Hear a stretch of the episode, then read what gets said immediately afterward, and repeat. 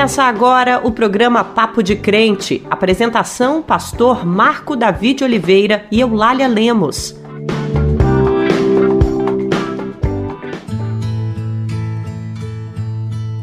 A paz do Senhor, minha irmã, a paz do Senhor, meu irmão. Que bom estar com você mais uma vez. Que o Senhor abençoe a você e toda a sua família. Hoje vamos falar sobre o sistema de governo em que nós brasileiros estamos inseridos. Mas será que sabemos o que é e quais suas consequências na prática na nossa vida cotidiana? Democracia é um regime político de governo em que os cidadãos têm o direito de participar de maneira igualitária nas questões políticas, desde a proposta, o desenvolvimento e a criação de leis exercendo poder através do voto, votando e sendo votado. É sobre isso, meu irmão, minha irmã, que vamos falar, sobre a democracia e qual a sua importância para nós evangélicos. E também vamos ouvir o que a Bíblia fala a esse respeito. A paz do Senhor, meus irmãos. A paz do Senhor, pastor Marco Davi. A paz do Senhor, Lália. Então, pastor, o conceito de democracia surgiu na Grécia Antiga, mais de 500 anos antes de Cristo, quando Clístenes, um nobre com ideias revolucionárias, liderou uma rebelião contra o último líder tirano, derrubando-o e iniciando reformas que implantaram um novo regime em Atenas, a democracia. A cidade então foi dividida em 10 unidades denominadas demos, que era o elemento principal dessa reforma. Por isso, o novo regime, irmãos, passou a ser chamada democratia, do grego demo, que significa povo, e de kratia, que significa poder ou forma de governo. As decisões políticas passaram a ser tomadas com a participação direta dos cidadãos nas assembleias, democracias diretas, que aconteciam em praça pública, chamada Ágora. Vale lembrar, pastor, que na Grécia Antiga apenas eram considerados cidadãos os homens gregos, excluindo as mulheres, os estrangeiros e as crianças. Assim, a democracia passou a ser compreendida como modelo no qual o povo participa ativamente das decisões políticas da sociedade. Em Atos capítulo 6, versículo 2 ao versículo 8, meus irmãos e minhas irmãs, podemos verificar que os apóstolos optaram pelo método mais democrático possível para escolher aqueles que os ajudariam servindo ao povo. Ouçam, e os doze, convocando a multidão dos discípulos, disseram: não é razoável que nós deixemos a palavra de Deus e sirvamos as mesas. Escolhei, pois, irmãos dentre vós, sete homens de boa reputação, cheios do Espírito Santo e de sabedoria, aos quais constituamos sobre este importante negócio. Mas nós perseveraremos na oração e no ministério da palavra. E este parecer contentou toda a multidão. E elegeram Estevão, homem cheio de fé e do Espírito Santo, e Filipe, e Prócoro, e Nicanor, e Timão, e Parmenas, e Nicolau, prosélito de Antioquia. E os apresentaram ante os apóstolos, e esses, orando, lhes impuseram as mãos. E crescia a palavra de Deus, e em Jerusalém se multiplicava muito o número dos discípulos, e grande parte dos sacerdotes obedecia à fé. E Estevão, cheio de fé e de poder, fazia prodígios e grandes sinais entre o povo. O modelo democrático tem por princípio a participação de todos, para que todos se beneficiem de tudo. Enquanto nação, ainda temos um caminho longo a percorrer no aperfeiçoamento do sistema democrático. Porque é preciso que todos tenham acesso a tudo de igual modo, que todos tenham os mesmos direitos garantidos, inclusive os direitos religiosos, meus irmãos e minhas irmãs. Que haja justiça social, econômica, política, entre outros. Por isso, é tão importante que lutemos para que a democracia seja mantida e aperfeiçoada. É verdade, pastor. E é por isso que no programa de hoje vamos continuar falando sobre democracia e por que ela é tão importante, em especial para nós evangélicos. Mas além de conversarmos sobre democracia, também teremos louvores, oração, a mensagem ministrada pelo pastor Ariovaldo Ramos, uma entrevista conduzida pela jornalista Fernanda Fonseca, o giro de notícias e o Dizem por aí. Mas agora vamos orar, pastor? Vamos orar, querida, vamos orar, meu irmão, minha irmã. É bom demais saber que você está aí, é, sintonizado com a gente. E mais ainda, é bom saber que você vai estar nos acompanhando em oração, mesmo em seus afazeres, esteja em atitude de oração. Vamos orar.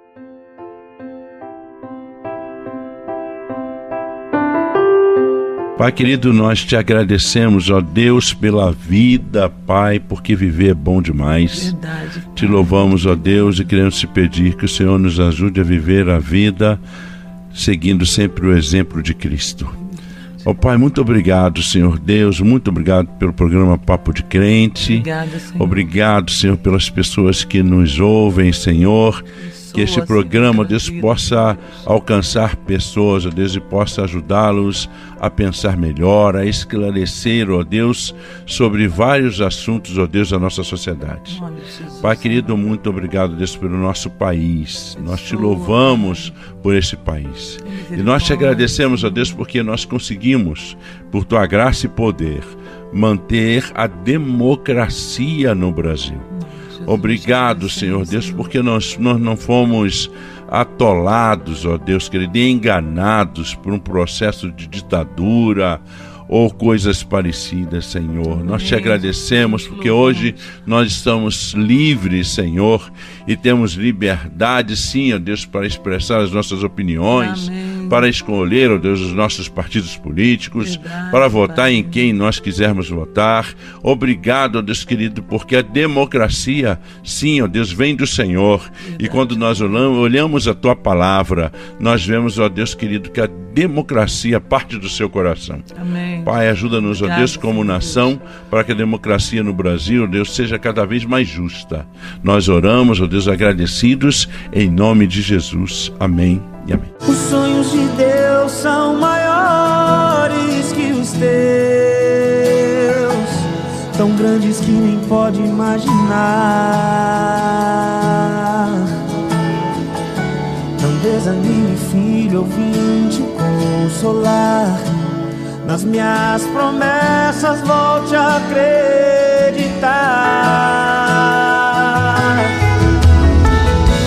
Os sonhos de Deus são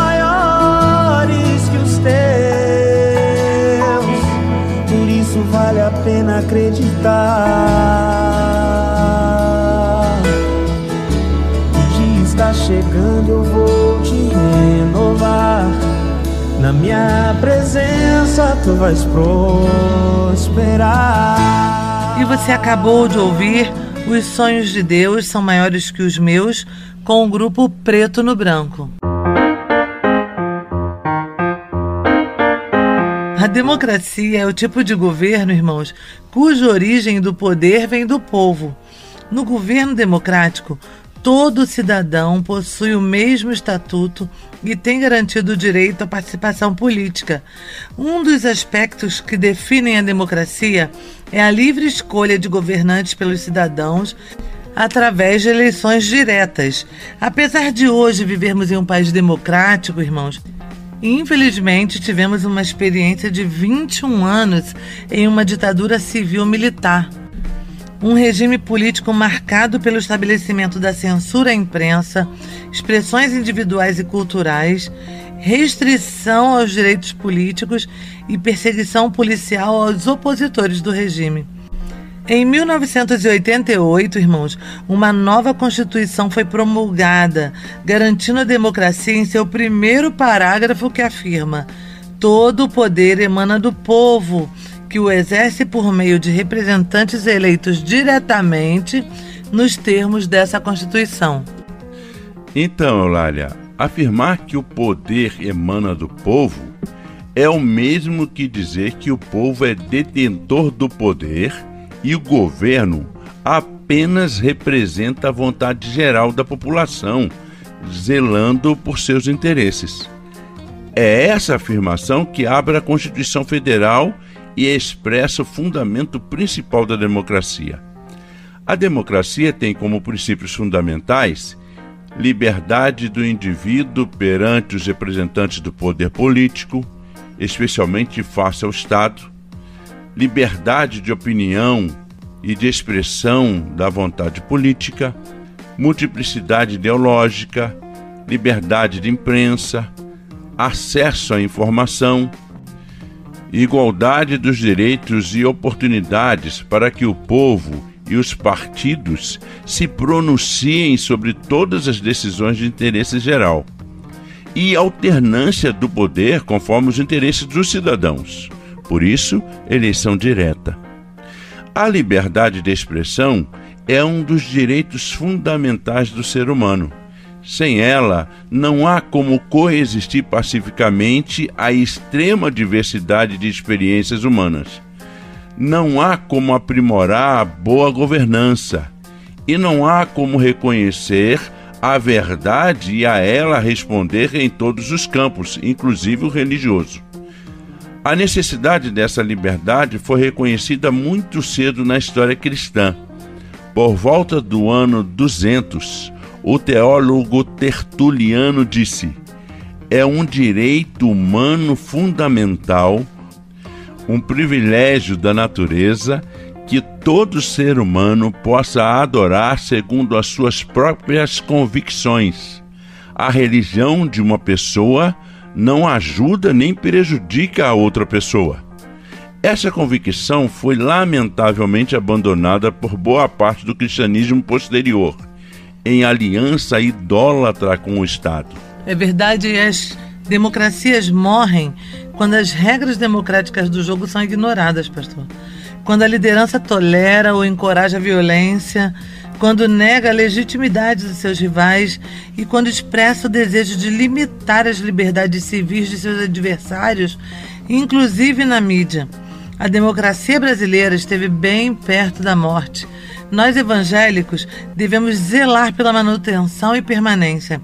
A democracia não existe para garantir a vitória do nosso lado, nem da nossa visão da sociedade. Ela existe para permitir a defesa continuada de projetos diversos para a sociedade, inclusive para os nossos, né? E o grande desafio nesse momento histórico consiste em reencontrar os caminhos para que os valores democráticos consolidem seu espaço. Irmãos, vamos ouvir agora nossa jornalista Fernanda Fonseca para nos ajudar a entender muito mais esse tema. Agora eu vou deixar com você, Fernanda. Olá, Eulália. Olá, Pastor Marco Davi, todos os ouvintes que nos acompanham. Eulália, essa semana eu conversei com a doutora Ana Carolina Lima. Ela é advogada, integrante da Associação Brasileira de Juristas pela Democracia e da Frente de Juristas Negras e Negros. Doutora Ana, muito obrigada por aceitar o convite do programa Papo de Crente. É um prazer tê-la aqui conosco. Doutora, ao longo do programa, nós falamos um pouco sobre o que é democracia e também contamos aos nossos ouvintes que os apóstolos de Jesus também se utilizaram desse sistema no tempo da igreja primitiva. Por que, doutora, juridicamente a democracia é tão importante para as pessoas? Juridicamente ou legalmente, a democracia é um regime político, ou seja, é uma forma de organização no qual as cidadãs e cidadãos têm o poder de decisão em função dos valores éticos e morais que possuem. A democracia é regida pelo princípio da igualdade, e isso significa que os votos de todas as pessoas negros, brancos, indígenas, ricos, pobres, pessoas muito cultas e pessoas menos cultas são iguais. O povo tem o direito de defender os valores éticos que possui. Importante informar que o modelo de democracia vigente, vigente no Brasil é o da democracia representativa. E isso significa que o povo delega o seu poder de decisão por meio do voto a outras pessoas para nos representarem. A democracia, para ser plena, ainda precisa garantir que todas as pessoas tenham acesso a todos os direitos de igual forma, assim como acesso à justiça, moradia, alimentação, saúde, educação e lazer de qualidade. O que precisa acontecer, doutora Ana, para que isso seja uma realidade em nosso país? O que é caracterizado como democracia plena é um país onde as liberdades civis e os direitos fundamentais são priorizados e respeitados. O Brasil tem uma diversidade complexa, por isso temos dificuldades em criarmos uma cultura política que fortalece o crescimento da democracia. Temos um longo caminho para conquistarmos a democracia plena no Brasil.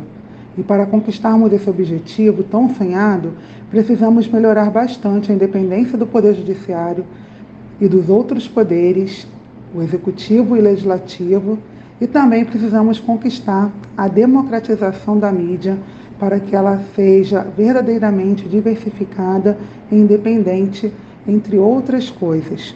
Doutora, vimos que a democracia foi atacada por alguns grupos que pediam, inclusive, o retorno da ditadura militar, um sistema totalmente oposto à democracia. Por que esse regime de governo é considerado danoso e um retrocesso para a humanidade?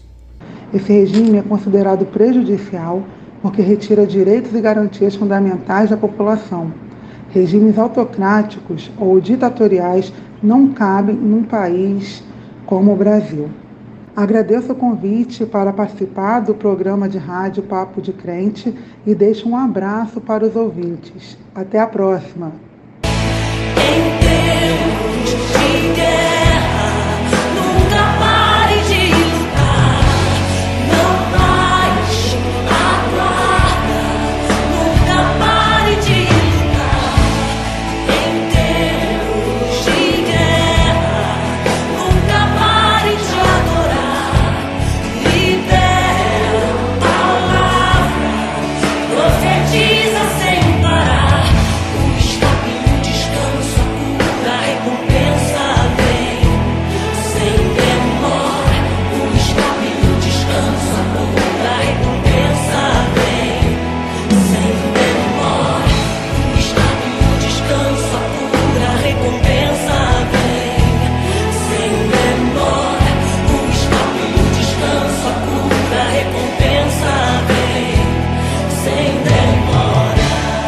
Você acabou de ouvir Nunca Pare de Lutar, com a cantora Ludmila Ferber. Agora vamos ouvir a palavra de Deus com nosso querido pastor Ariovaldo Ramos. É com você, meu querido, que Deus o use e que Deus nos abençoe com a sua palavra. Paz do Senhor, Marco Davi, paz do Senhor Eulália. Hoje eu quero falar com vocês sobre Atos 14, versículo 23, que diz o seguinte: E promovendo-lhes em cada igreja a eleição de presbíteros, depois de orar com jejuns, os encomendaram ao Senhor em quem haviam crido. Sim, esse é o trabalho dos apóstolos, fazendo uma obra de eleição, sim, eleição dos presbíteros. Você sabe o que aconteceu? Os apóstolos iam fundando igrejas e eles eram os grandes responsáveis pela ministração da palavra e pelo trabalho de intercessão, de oração, de levar a igreja ao Santo dos Santos. E aí os apóstolos davam continuidade à sua obra missionária, porque apóstolo é o mesmo que missionário davam continuidade à sua obra missionária. E quem iria substituir os apóstolos? Quem iria substituir os apóstolos eram os presbíteros. A palavra presbítero significa o mais velho, o ancião.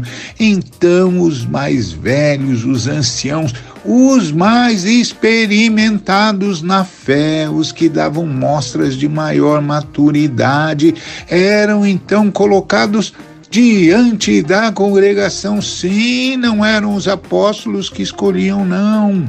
Era a igreja do Senhor naquele local. É, os apóstolos fizeram desde o início a igreja como um movimento democrático. Sim, começou lá em Jerusalém, quando eles levaram a igreja a eleger presbíteros e dividiram o poder com os presbíteros, pres... com os diáconos, diáconos que cuidariam da justiça social da igreja. Sim, começou com a eleição dos diáconos. Mas depois os apóstolos foram fazer seu trabalho missionário, como Paulo, Silas, Barnabé, Pedro, João, Mateus, todos eles foram fazer os seus trabalhos missionários. E quem os substituiria? Os presbíteros, os irmãos mais antigos e também irmãs mais antigas, que tinham, uma, tinham maturidade, que podiam ser exemplo para os fiéis e que tinham capacidade de ministrar a palavra e levar a igreja a uma vida de oração. E como é que isso foi decidido? Eleição democracia.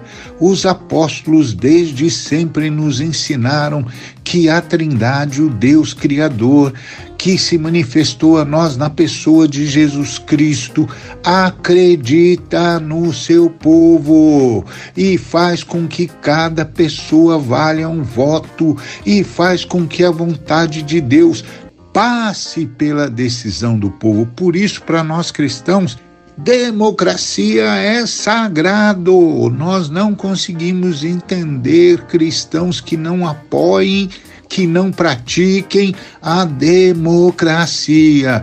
Por isso, meu irmão, minha irmã, quer fazer o que os apóstolos fizeram, quer obedecer Jesus como os apóstolos obedeceram, então lute, trabalhe e seja democrático, pela democracia e na democracia. Que Deus abençoe você.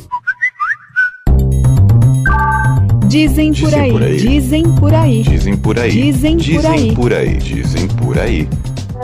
Oi, irmã Eulália, tudo bem? Eu sou a Patrícia, sou aqui de São Paulo e eu sou ouvinte do programa Papo de Crente. É verdade que a empresa de turismo 123 Milhas entrou com um pedido de recuperação judicial devido a políticas do governo do Lula? Eu recebi várias mensagens no WhatsApp falando sobre isso. Isso pode acontecer? Paz do Senhor, minha irmã, mas isso é mentira. Uma publicação feita pelo site Jornal da Cidade Online associa o pedido de recuperação judicial da empresa de turismo 123 Milhas a políticas econômicas do governo Lula.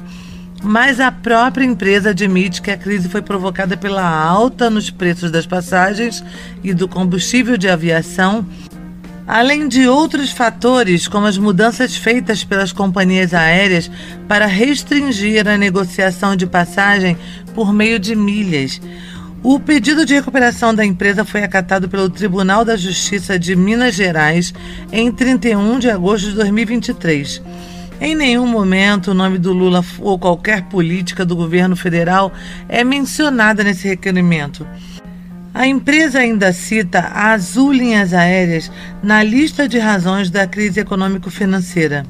De acordo com a agência de viagens, a Azul rescindiu um contrato que lhe dava vantagens competitivas aos preços das passagens e isso inviabilizou o cumprimento de suas obrigações.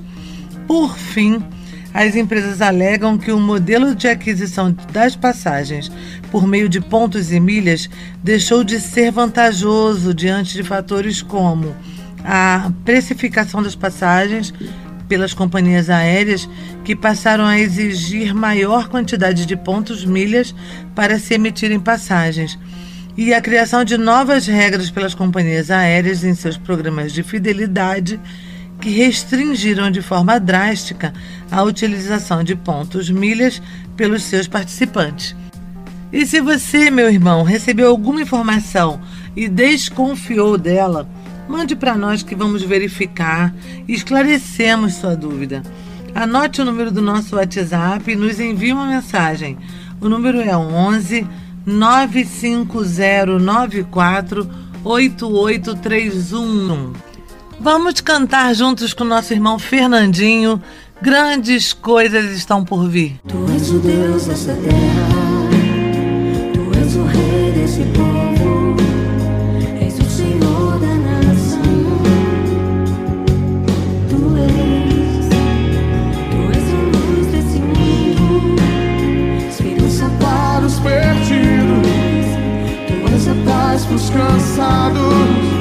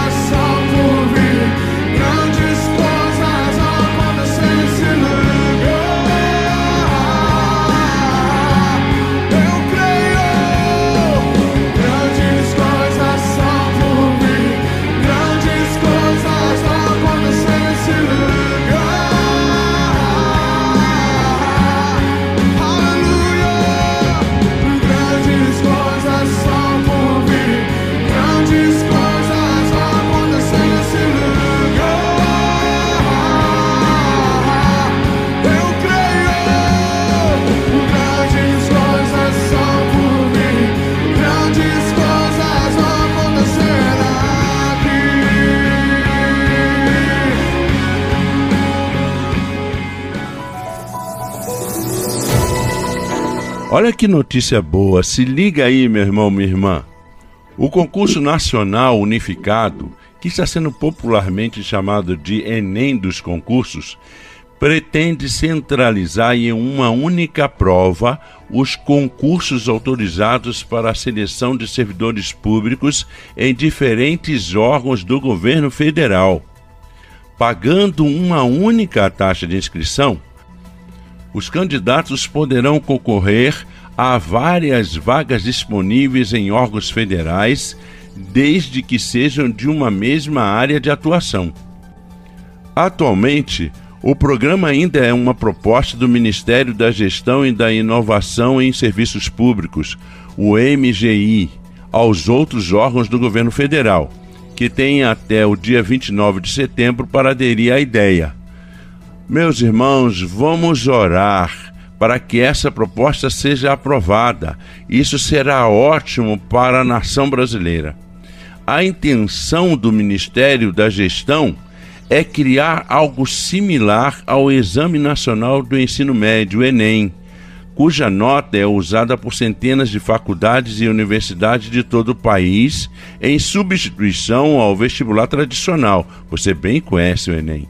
Inicialmente, a proposta é realizar o concurso unificado para preencher as cerca de 8 mil vagas que estão abertas no Serviço Público Federal neste ano.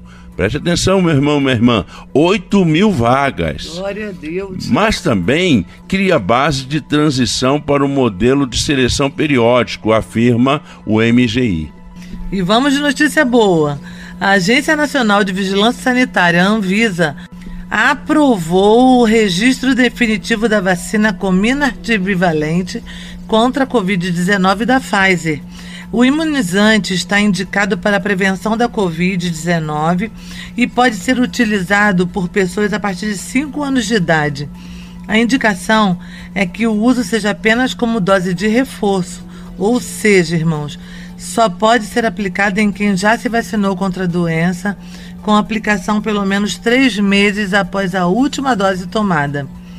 A vacina já está sendo utilizada no Programa Nacional de Imunizações do Ministério da Saúde de forma emergencial.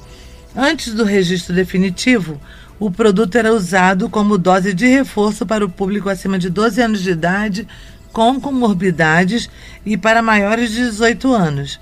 De acordo com a Anvisa, vacinas bivalentes dão maior proteção contra a doença, pois contém uma mistura de cepas do vírus SARS-CoV-2. A Comirnaty bivalente é elaborada com a variante original, que é a cepa Wuhan, somada a uma variante de circulação mais recente, a cepa Omicron, que nós conhecemos. O programa Papo de Crente é uma iniciativa da Frente de Evangélicos. Vamos encerrar nosso programa de hoje com a bênção do pastor Isael Argolo, lá da Bahia. Olá, querido ouvinte, querido ouvinte, que o amor de Deus, a graça bendita de Jesus Cristo e a consolação e comunhão do Santo Espírito permaneça sobre a sua vida, a sua casa e sobre toda a terra, agora e sempre. Amém. Você ouviu o programa Papo de Crente